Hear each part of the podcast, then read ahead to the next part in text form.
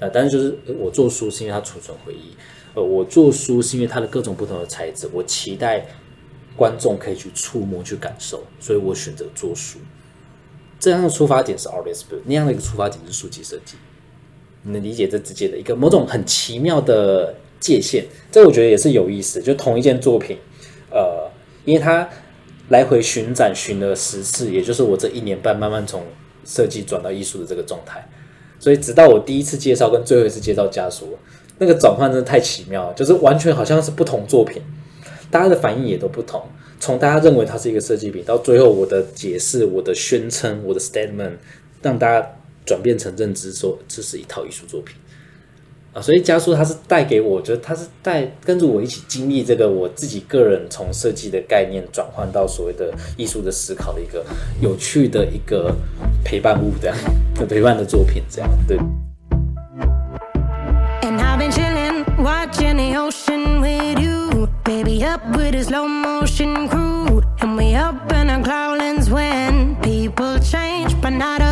And we. And just chillin', kicking it, kissed by the sun. Could be soaked to the skin in the monsoon. I know she got the good vibes. 嗨，欢迎来到 BND Lab，我是主持人 Kathleen。你喜欢看书吗？你知道这个世界上有一群艺术家用书来作为自己的创作吗？这集邀请到的来宾蔡应勤老师是台湾首位艺术家书籍的教育推广者。我在工作坊的一场讲座中，被他所分享的书籍艺术这个领域深深吸引。当时他提着一个大皮箱，摊开后全是精心安排、各有故事、各有特色的书籍，或你可以说艺术品。今天他将跟我们分享，究竟何谓书籍艺术，而他自己又是如何从平面设计界跨入到艺术领域，这之中的概念又有哪些改变？那就让我们开始今天的节目吧。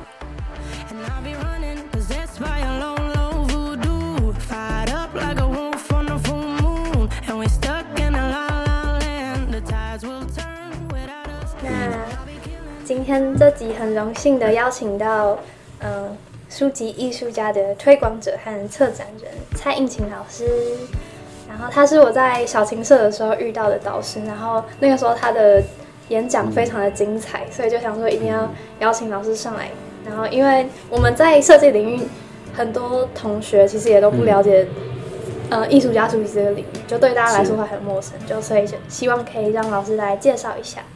OK，就好。欢迎老师。OK，好，呃，谢谢余文的呃邀请，这样也是也是第一次呃就是 Podcast 的这样，然后其实之前也是在思考一件事情，就是呃书籍这东西是否可以用说的这样，不过也是借由这次去试看看这样，然后呃借我自我介绍一下，我叫蔡英琴，然后呃目前是呃一个艺术单位叫 Paper Matter 呃的创办人，然后也是目前在呃台北国际艺术村有一个长期进驻的单位，呃叫艺术家书籍文献库呃的总监跟呃策展人这样，然后呃主要在两岸三地致力在研究推广，就是艺术家书籍，也就是所谓的 artist books，等下会呃逐一的呃语文会引介做做一个介绍，然后呃透过比如说像期刊的出版啦、讲座或者是工作坊等等的去呃推展，让更多人去认识艺术家书籍这个创作美材这样。嗯，那我相信应该有很多听众还不知道，就是艺术家书籍究竟是什么，所以可不可以请老师稍微跟我们介绍一下？OK，好，因为只有四十分钟嘛，好，我就试着去 去爬梳一下这个简单的一个脉络，这样。呃，艺术家书籍它的英文的 term 叫做 artist books，呃，就是艺术家书籍，又有翻作艺术家的书或艺术家创作书，但我这边是以艺术家书籍这个翻译为主，这样。这其实是源自于西方的一个创作美材，呃，它这个词的诞生是在一九七三年的时候，在美国的费城的一家一间艺廊里面，呃，有一档名字叫做 Artist Books，去指涉说五零年代跟六零年代有非常多的艺术家以书籍作为他的创作美材。那为何是这个年代？为何不是二零三零年代？为什么是五零六零？那这里面包括了非常多的一些重点。第一个重点是五六零年代开始有个人印刷技术的普及，你印书成为可能，就是说，呃，以前印书很贵嘛，呃，当印书成为可能的时候，你家里就有一台印表机的时候，那你就可以做书了。然后第二，再者就是说，当时有非常多的艺术的一些运动，比如说像呃观念或者是极简这种跟语言或者是知识上面有相关的，势必会跟书籍会产生一个关系。还有另外一个是所谓的激浪派，所谓的 f l o x a s 的一个运动，它比较是讲求所谓的过程艺术，非物质。就这个东西我做完之后，它没有一个成品，我的重点在于那个过程。这当然结束，作品也不见了。所以这东西势必有很多文件记录，那这个东西要跑到哪？也是书籍做做记载。所以第二个就是说，诶，当时的运动所致，或者艺术的一些思潮，促成书籍方便或者是必要成为某种记载。或者是独立的一个创作美材，这样，所以差不多是五六零年代，有非常多的艺术家开始以书籍作为创作美材，直到一九七三年策展才发现，哎，这样的一个呃量已经够多了，然后才去办展览。一九七二年一档，一九七三年这个词就诞生出来，这样。那它究竟是一个什么东西呢？因为其实不是这个词出来，我们才能才知道说，哦，原来书籍是一件艺术作品。其实我们去逛故宫啦，或者是去哪边看那些古籍善本。其实我们就可以认知它是某种艺术品嗯，一定，它就像一个吃饭的碗，现在可以两亿，然后放在那边，就像艺术品一样。就是因为它的什么呢？珍贵、稀少、纸质精美、乾隆盖章啊之类的，就是它因为它的稀少而成为艺术品。所以书籍成为一件艺术品，已经不是一件新鲜事，是本来就有的事。那为什么又在指称一个叫做艺术家书籍呢？艺术家书籍正好就在颠覆这件事情。我们其实可以看到非常多的艺术家书籍，它其实不珍贵，它其实纸质不精美，嗯，呃，它其实也不是什么名家，呃，等等等等，它只是恰好是这位创作者、这位艺术家选用书籍的它的形态作为他的艺术作品，就像他也可以画画，他也可以做雕塑，他也可以拍照，他也可以做行为艺术一样。所以此时它成为艺术品，不是因为它的书籍本身的物质性的它的珍惜而成为。传统意义上的艺术品，而是在当代艺术的脉络下，这些艺术家所选择书籍这个样态，就它的结构或翻阅形态，或者它的象征跟符号，跟它的概念去融合成一个独立的作品，这就跟以前所指称的书籍成为一件艺术品的概念其实是不太一样的。所以在是在这样一个脉络下面，所以呃，艺术家书籍简单来讲就是艺术家所设计制作的一件艺术书籍的作品，而它是一个独立的作品。它不是其他创作美材的载体或容器。嗯，因为有人就问我说，艺术家书是外面的装帧很特别吗？还是怎么样？但其实它是书本身就是一整整作品。对，没错。无论说是装帧很精美、很很有趣，或者是无聊到透顶，无论如何都是艺术家创作者所选择的一种策略呃，一种策略。比如说像这一本，这一本是一个西班牙的一个呃摄影师，这个很明显你看得到是毛语录。呃，这个毛语录，他就运用了毛语录，然后透过这样一个涂改，啊，用用就是立刻白把它涂掉，涂到剩下一点点的字，就成为他在毛语录里面所诠释的语句这样。然后他是一位摄影师，透过非常多的摄影作品去跟毛语录去重新做一个对话，啊，这个就算是一个替代书的做法，他就是用了我们所认知的一本书，就是毛语录，它象征就是呃这样的一个呃。呃，机制的啊，或者是这样的一个呃言论的这样的一个压抑啊，等等等，去呈现出来，这样他就运用了这样的一个手法。但你说他忠贞精美有趣吗？是有趣，但是主要是看他的针对书籍的哪一个方面去做的它的概念的一个变造，对，或者是传达去呈现出来，这样对，所以就是说，呃。有几个重点，就是呃，最后可以总结三个重点，有蛮多理论家是这样提及的。呃，第一个重点是艺术家书籍，首先它要长得像书籍。所谓长得像书籍，首先它要长得像书期待似的，它其实至少是要可翻阅的、可阅读的，它要长得像一本书，它要长得像一个书的形态。然后第二个点呢，是它里面的内容跟书籍的外在的装帧形式是所谓的互为辩证，就他们它不是只是丢进去而已。它是跟外在的装帧形式是互相有关系的。我选这个纸是为什么？我选这个字体是为什么？我选这个装帧是为什么？都是跟我的概念是绑在一起的，而不是仅仅只是作为视觉传达的工具。然后最后一点也是最重要的，就是从头到尾都是由艺术家或者创作者所主导完成。所主导完，这个在很少，这个我们在成品看到那些书，可能或许蛮多都是呃有编辑啊，或者是有设计师、有作者，然后在那边彼此的合作、拉扯、退稿，然后说产生出一个综合的作品。但是没有艺术家书籍，全部都有创作者主导。我说的自己的这个主题，就包括内容，嗯包括内容他自己想的。没错，包括编辑，各个种种都跟他的概念完全就是化成了这本书。这是第三点，这最重要，所以就是促成就是何为艺术家书籍，就从它的脉络背景，六七零年代，然后到九零年代的他的那个所谓范畴，我刚才讲那三个点慢慢确立，然后起到其实至今确立至今也才二十多年啊，所以它其实比起其他创作媒体是一个蛮新的一个一个格式这样。哦，所以艺术家书籍它是一整个是由艺术家来主导，是因为它这本身就是一个作品了嘛，然后他不用太，他不会再在意说它的销量啊或是什么样，所以不需要一个编辑去说要怎么写会比较好，是因为这样吗？呃，这个也是一个点，但是他们当然也会考量到销量嘛。就如果自己的作品卖不好，那就是也也也就觉得哎呀可惜，因为就觉得需要更多人拥有才能去阅读嘛。其实那个背景会有这么多人想要以书籍作为创作媒材，一个点刚才也有提及，就是在开始之前，因为那时候没有网络啊，那时候呃只能透过书籍作为某种跳脱机制的可能。呃，就等于说啊，我那时候很少展览空间，那时候不像现在，你随便要一个展览空间就有展览空间。那时候我的作品要发表很难，那书籍本身作为一个移动式的展览空间，我做五百本就可以五百个人拥有，每个人又传出去，所以它是它幅员是非常的广的。所以作为这种传播的策略，也就是它利用了书籍这个出版的一个特性，去做一个移动式的展览去呈现出来。那也是在那样的一个时空背景下。呃，所制作的，那他他们当然会想要销售嘛，呃，就因为没销售，作品就停滞在这啦，然后它确实是蛮进入一种介于出版跟艺术之间的这样的一个销售的一个状态，它既可以在艺廊、美术馆去做一个流通，它又可以在比如说像国际书展等等等，甚至在书店你可以看到这件艺术作品，这是很有意思的，就等于说艺术家书籍让艺术真正意义上的可能的进到生活里。而不是挤进体内美术馆，嗯，呃，它可以在你的房间、呃，厕所、呃，厨房，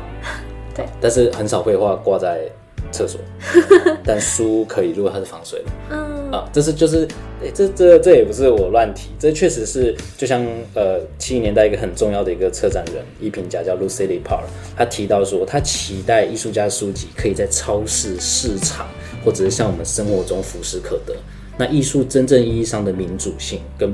普遍性，就或许可以达成。这也是当时六七零年代这些艺术家们的一种期待，透过书籍所达到的某种艺术的高度，这样。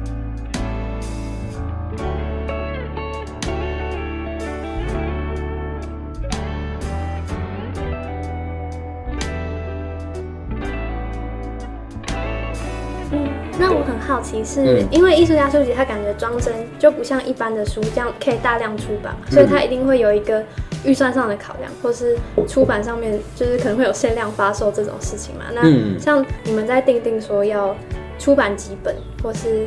呃预算的话，要怎么去做衡量？我觉得蛮看的也也有就是很一。很普通的，就像一般的纸张所制作而成的艺术家书籍，就端看它的策略。现在有蛮蛮有两个策略，一个是 machine made，就是所谓的机器制作的，就是那种数位印刷影印的；还有就是比较 handmade 手工的、手制的。不是说谁高谁低，不一定手制就珍贵，不一定 machine made 就不珍贵。呃，还端看这个艺术家是这个作品，呃，他的那个呃作品的，就是呃，或许是他的持续性的态度，或者是计划。或者跟他的其他的作品有没有很大的一个连接性，来评断它的价值，呃等等，所以可以这么说，就是价值的评断还端看你自己个人对于这件作品，你想要投资多少费用，呃，或者说你想要发挥多大的影响力，就像比如说好了，像德国的一个艺术家叫 Anson Kiefer，呃，Kiefer 他的作品，他的 Artist Books 大多数都是只有一本，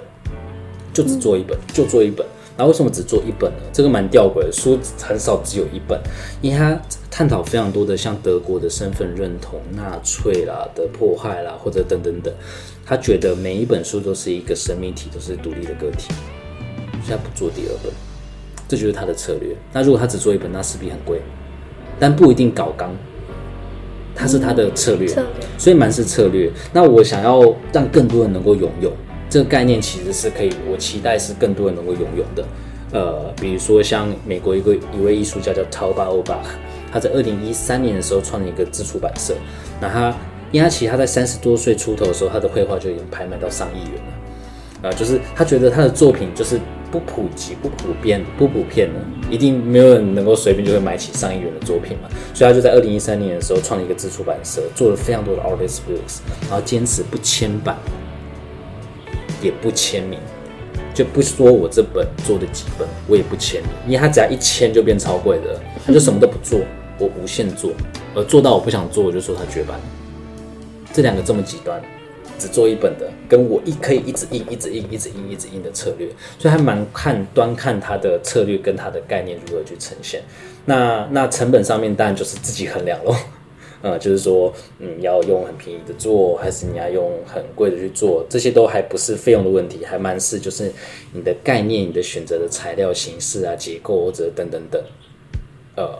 来去配合的这样。因为我记得老师有一本是味道，用味道来做，就是好像要花一点时间，然后去哦，对对对对对。对对，那这是呃个人在那个硕士毕业的时候的创作的系列作品叫家书这样，然后这是十二件作品，然后就是呃就是外婆的一道响宴，然后确实是有很多纸只是要浸泡的，那你能想象那个做工确实是比较麻烦，而且那个纸是印出来可能都会印歪啦，或者是等等等的，是比较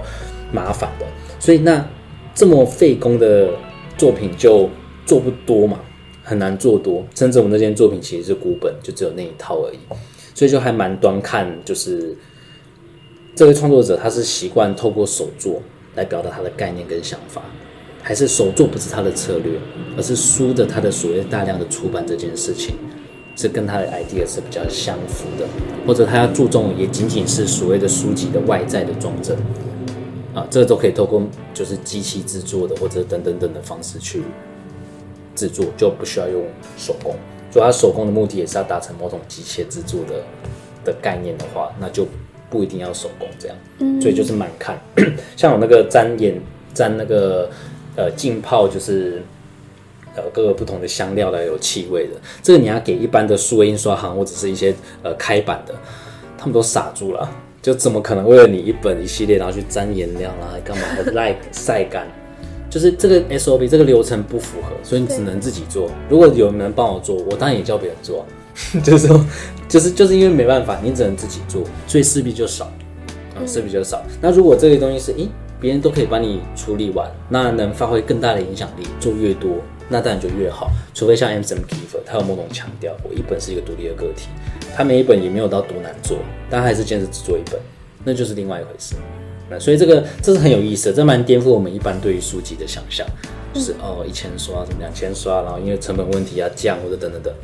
虽然不是说没有所谓成本问题，但是都还是比较以概念至上或者是观念先决的一个状态去面对书籍这样。对，大概是这样。老师可以就是刚刚有提到家书，可以稍微跟大家介绍一下那一本书的概念啊，还有就是制作的方式。好，家书嘛，OK，呃，今天没特别带家书过来，不过网络上蛮多资料的，嗯因为这个家书很有意思，是它在两岸三地展了差不多将近十次，啊、这其实也是书籍作为一个展示或者作为一件艺术作品有趣的地方，就是我全部收起来就一个成品袋子就带走了。然后二十二本全部展开，又展现出展展出一个展场，所以我在我就很随身携带。如果我今天是实践雕塑，我不可能这样展，我搬来搬去保险或者干嘛等等等，因为书，所以它就可以很大量的去很快速的去展示这样，然后发挥更大可能的某种观众的量或者是一些交流的可能。这也是当初我为什么会选择书籍作为创作美材的一个特点。我觉得这个也可以蛮可以切到就是呃，从因为我以前背景是平面设计，那其实就是视觉传达设计这样。大学的时候，然后研究所的时候是读交大的应用艺术研究所，啊，以前是视觉传达设计组，现在是艺术跨域组。我觉得叫艺术跨域组蛮对的，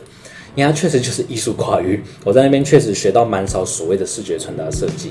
比如说在那个学校就学视觉心理学啦，然后呃电影符号与应用啊，就各个种种，呃，就是蛮跨域的。然后还包括一个很重要的课程，就是 Artist，呃，教大家的应用艺术研究所是台湾第一个教 Artist 的学校。所以也借此，我我就嗯，什么是 Artis，我就去上课，所以因此而认识了这个美才。所以也借此就是呃，毕业创作的时候以这个作为一个创作的一个方向，这样，然后就创作了家书。然后家书其实是我在宜兰的一个老家，它要被拆迁了。然后那时候其实苦苦苦的找不到创作题目，然后刚好被拆迁，才惊觉就是哎，在这个空间这个场域，我跟我外婆之间的回忆在里面慢慢的萌生出来，然后。优白的创作主轴就是以摄影，就是以摄影一直以来，包括以前的海报设计都是以摄影作为一个主题，这样，所以我就透过摄影的方式去记载这个这个场域的各个不同的细节，然后透过制作二十二本一系列的书籍，所谓的家书，去寄给未来的自己，去让好去回忆这一段，就是在这个场域已经消失了，透过书籍的这种。移动式的展览的空间去再现，这样，那总共分几个系列，呃，一个系列就刚才提及的，跟跟味道有关系的，呃，就是在这个老屋里面，我外婆会煮非常多的料理啊，等等等，所制成的这样的一个一系列的所谓的味道之道的这样的一个一系列的一个作品，这样，那当然也有就是以就是以物件的方式，呃，这空间所遗留遗留下来的一些物件。然后去做一个呃拍摄，然后去透过不同的纸质、纸材、呃装帧的方式去呈现出来，这样。对，那这部分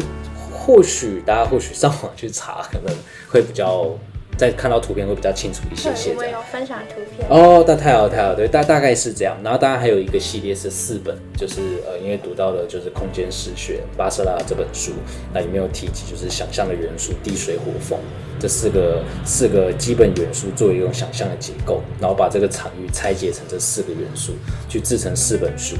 土，或许我就把，不是或许，应该就是我就是把就是纸质去埋在。呃，被拆迁的老家的土壤里边，然后过几天后再拿出来，所以到现在摸那个纸质都还有各种不同的土壤。其实有意思的点就在于这边，Artist Books 是少数的，就是说艺术家属于是少数的，在画廊或者在艺廊或者在展览空间里面，你可以触碰的艺术品。大多数我们怎么看说欢迎，请欢迎触摸绘画，欢迎触摸雕塑，都都是不能碰的，一律都是不能碰的，啊，一律都是视觉的。但是 Artist Books 它的一个很大的能动，或者它的很棒的一个特点，就是它可以被翻阅，它可以被持拿。在你持拿那瞬间，你在这个空间展场里面，你就自己又有一个小圈圈，你自己就某种移动式的展场也在你的手上，然后你跟它就产生某种很特殊的呃私密的情境，就你跟这位艺术家此时在互相的交流。啊，但也很有意思的是，它同时又是大众的，因为会做一千本，所以同时会有很多人这种各种不同大众的私密经验的所有的聚合。我觉得这也是有意思，也是为什么我会以书籍作为创作美材，因为记忆是私密的。每个人看到这本书，我里面没有外婆的形象，都是一些物件，都是一些象征物。每个人都反映了、反射了他自己老乡的关于他的亲人的各种不同的情景，因为书籍。本来就是作为承载文化、历史、身份认同等等等很重要的一个载体，因为书诞生是为了储存东西，书写也好，记录也好，书籍各种不同的，所以书本来就在储存回忆的，所以为什么会以书籍作为一个创作美材？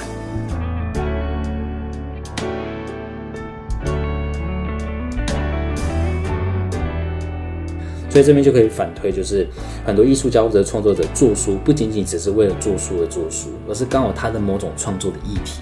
或者某种创作内容或者是观念，跟书是息息相关的。这也是为什么五六零年代 那样的一个艺术运动，这么多人做书之后，这些理论家策展才在后面再跟上说，哎，为什么这么多人做书？这是什么东西？啊，才慢慢，所以五六零年代就做，但一九七三年这个词才出来，才慢慢哦，原来二十。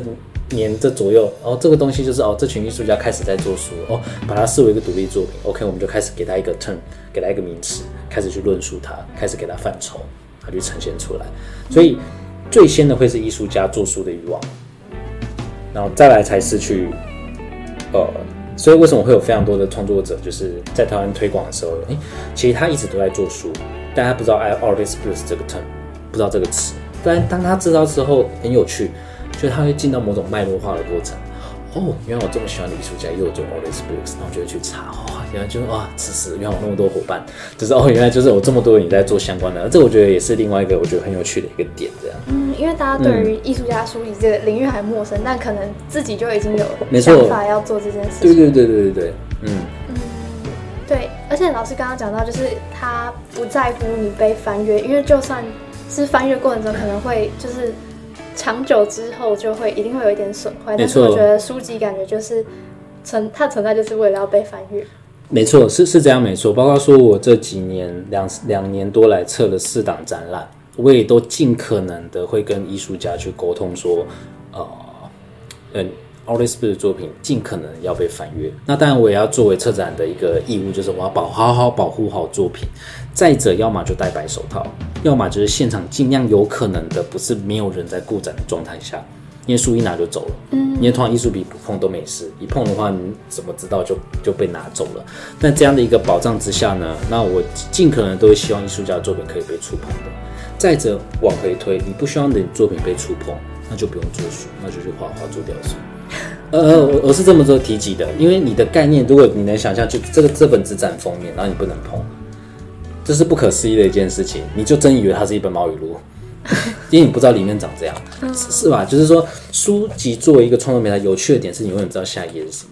就是那样的一个翻阅的过程，那样的一个情境去呈现出来，这样。所以，呃，除非除非有些是那种风情者、金泽装，它展示放着的时候，已经可以看到全貌了。可以这样看，都可能，而且它有可能蛮脆弱，总不能一直被这样拉拉拉拉拉，除非像那种比较像雕塑性质的，我就这样拉开来做展示，不被触碰，我觉得我还能 接受这件事情。哎，能想象就是说，哎，我大概可以看得到你的布局，虽然说还是摸到最好，但就是说，呃，毕竟也珍贵，可能也只有一本，除非像这样的一个情况下，呃，我才会可能在设定上就是说它是不能被触碰的这样。嗯，对然后，因为老师刚刚有提到，之前是读平面设计，然后转到艺术跨越这个领域。那我们很好奇，就是因为我们是公社的人，然后会想说，那平面设计跟艺术他们在教学上或是思考的方向上面会有什么差别？嗯，我觉得很有意思。就我个人比较理解的平面设计来讲的话，因为 graphic design 这个词其实一九二二年才出现的嘛，那其实至今也还没一百年。啊、其实是非常，也还算以其他呃类别来讲，还算是蛮新的一个东西。这样，那其实平面设计当初我们如果爬书来看的话，呃，最早蛮多是海报啦，尤其是演艺厅的海报，就是什么剧场海报，其实都这些都是最新的平面设计的先驱。那我们在爬书就可以知道，这些先驱都是艺术家在做的。因为当初谁会画画，就是艺术家会画画。那这些平面的东西，我要做广告，哎，我要画一个漂亮的这样一个康康物，呃，像罗特列克啦，或者等等等啦，他们都在，他们都本来就是艺术家。所以我在研究所的时候，呃，其实有修了蛮多像工业设计的，或者建筑的，或者等等等。那当然最有印象深刻的是 artist books，呃，艺术家书籍。因为其实艺术家书籍，我们广义来看的话，它其实就是一个设计物，它其实透过了造纸的技术，typography 编排。对，印刷、装帧，你不能不说这些都不是平面设计，这些就是全部都是平面设计的技术啊、全部都是，没有一个不是啊、只是被完整的应用在书籍上面。对，然后只是艺术家以某种选择跟创作的姿态去面对这些东西，而成为一个独立的作品。所以有意思的是，我是借了 Artist Books 这样的一个坎或者这样一个桥梁进到艺术圈的，也就是所谓的艺术界或者是所谓的艺术理论跟脉络里面。对，因为其实呃，直接跨到整个艺术里面的话，会我对我来讲是没有什么根基的，因为毕竟我不擅长绘画，不会做雕塑，会摄影，但跟会摄影跟所谓的摄影艺术或者摄影作为一种艺术作品的一个展现或美彩，呃，也没有受过相关的训练，所以借此艺术家书籍作为一个。独立的作品，这对大家来讲是，或者对我来讲，其实是蛮蛮特别的。哦，我平常认为的一个设计物，竟然是一件艺术品。啊，这就这有趣，而且在技术上面又能掌握，你有平面设计师，所以我就因此选择了艺术家书籍作为某一个作为我的就是毕业的一个题目，这样。那其实也是遇到很多的撞墙期，因为在设计的脉络下面，以前受到的教育比较是它要美，它要美感，它要美感。但你可以看到 artist 不见得要有美感，重点是它的概念跟观念跟想法，跟他的持续性的计划跟态度是是否承接脉络这样。所以呃，我在写创作论文的时候，做家书的时候，还是以某种平面设计师的姿态去做啊、但其实实则是以一个创作 artist books 的一个创作者的态度做。但其实我在介绍的时候还是会有点卡，在当年，呃，就是两三年前，就是我还是以一种设计师的姿态去介绍这个设计，还不完全是站在当代艺术的脉络下面去跟大家去理解说它其实是一件独立的艺术作品。对的的方式去呃展现这样，所以毕业之后就是呃花了大约一年半到两年的时间，就有到比如说像意大利的威尼斯双年展啊，因为那时候二零一七年刚好有一个馆，其中一个主题是谈 artist books。其实就那时候一口气看了非常多来自世界各地的艺术家书籍，然后当然也理解非常多当代艺术的作品啊、脉络啊、理念、理论啊，那也包括说是去看呃去旁听，有非常多的像去一些艺术大学去旁听非常多的呃当代艺术的史论，就然后阅读非常多当代艺术的，就各种想把自己的设计脑抽换成某种艺术脑的状态，就花了一年半，然后再回来回来面对家属，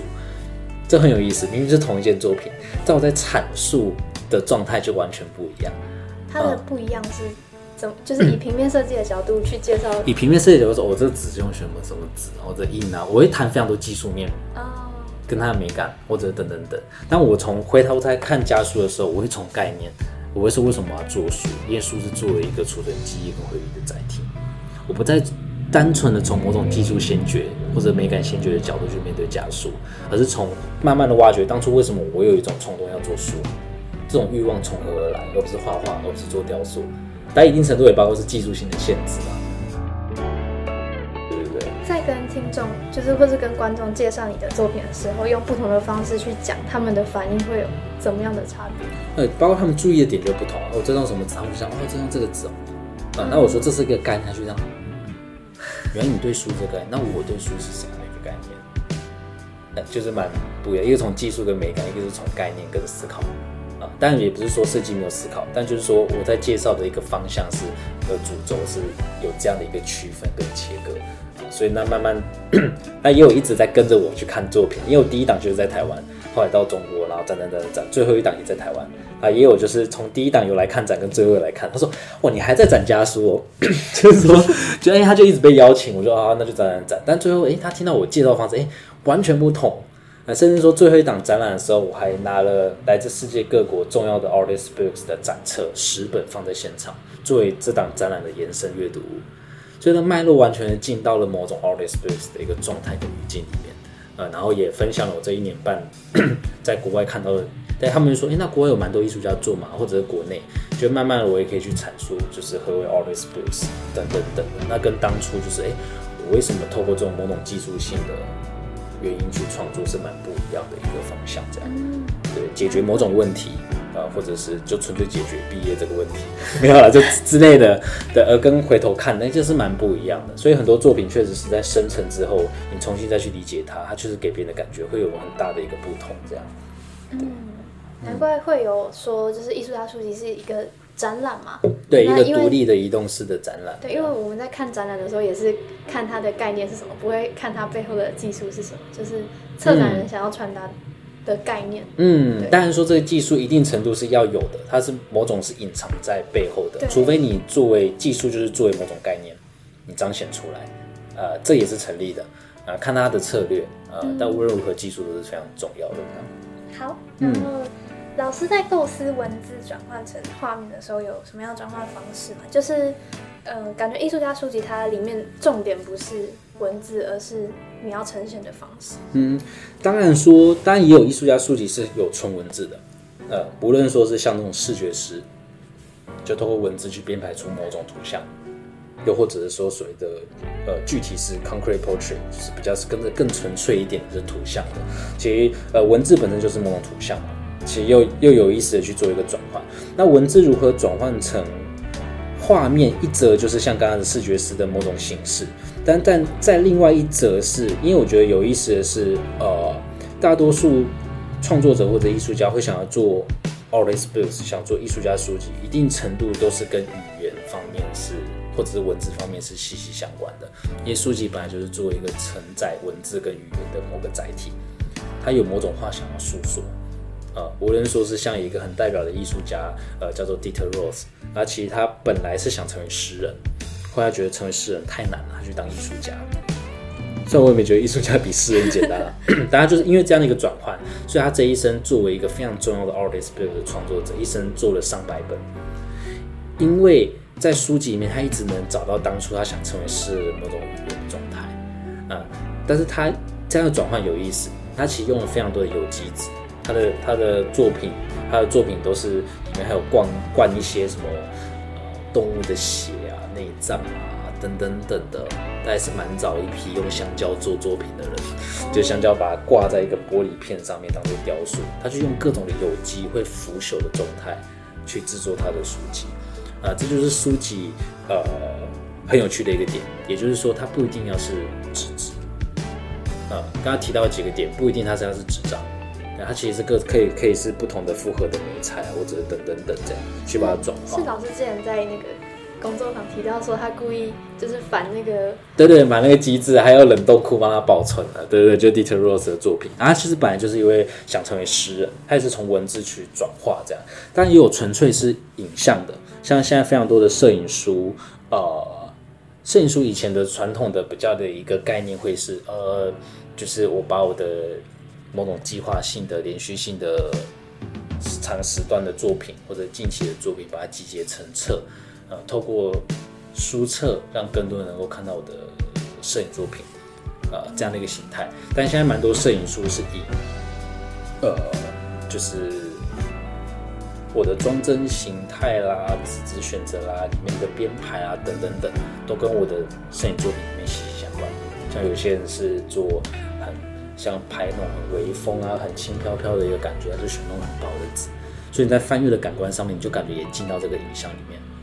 呃，影像是变成那种可居的的一个状态，或者是透明的，甚至这还不止，有些人这甚至宣称就是这一件就是他的独立作品，他也没特别办展览，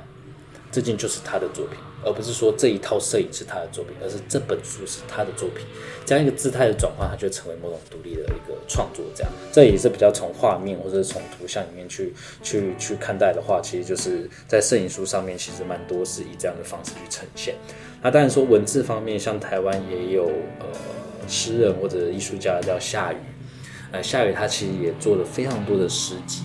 啊，这些诗集它不单单仅仅是就是把文字放在上面而已。他有非常多的装帧性，比如说他有一本叫做《八十八首自选集》，自选集就是呃诗人自己选的八十八首，然后去把它装帧成册。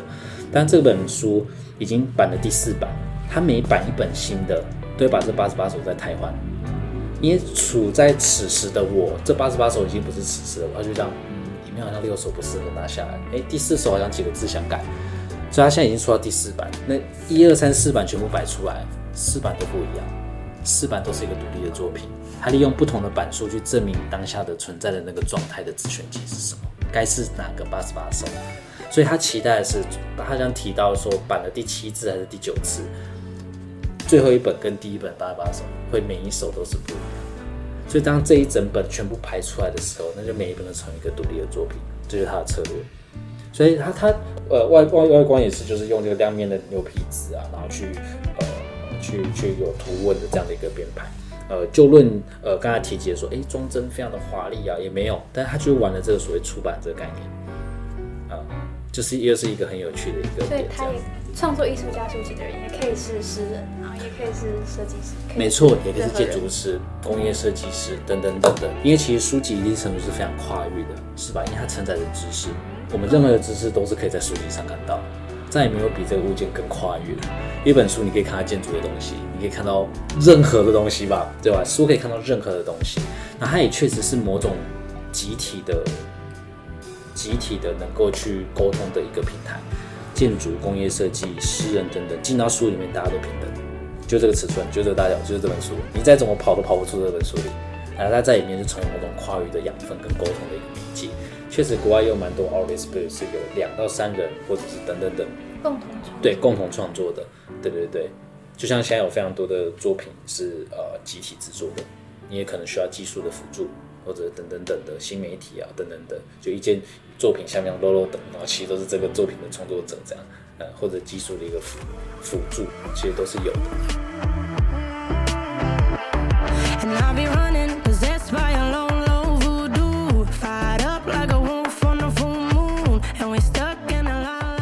蔡英琴老师曾说，每一本书都好像一部微电影，你必须构思每一个画面、每一个分镜。而比起电影，书布局了可以暂停与观众沟通的可能性。相信许多人都感到疑惑，究竟什么是艺术家书籍呢？蔡英琴老师回答：所谓书是可以被携带、可以被重复印制的，而艺术家书籍强调的则是翻阅的过程。当你在翻阅这本书时，是与那位艺术家在互相交流，因为记忆是私密的，同时它也可以被大量印制，成为一个很大众的东西。此外，书整体的构思是全权由艺术家本人主导，如此一来，便可称作艺术家书籍。那今天真的是学到非常多东西，也希望你喜欢今天的分享。如果喜欢的话，记得在 Apple Podcast 下方帮我留言并订阅，同时也可以去 Instagram 上面追踪我们的粉砖 B N D 底线 L A B，就可以找到我们。那就谢谢你今天的聆听，我是主持人 Kathleen，我们下周见。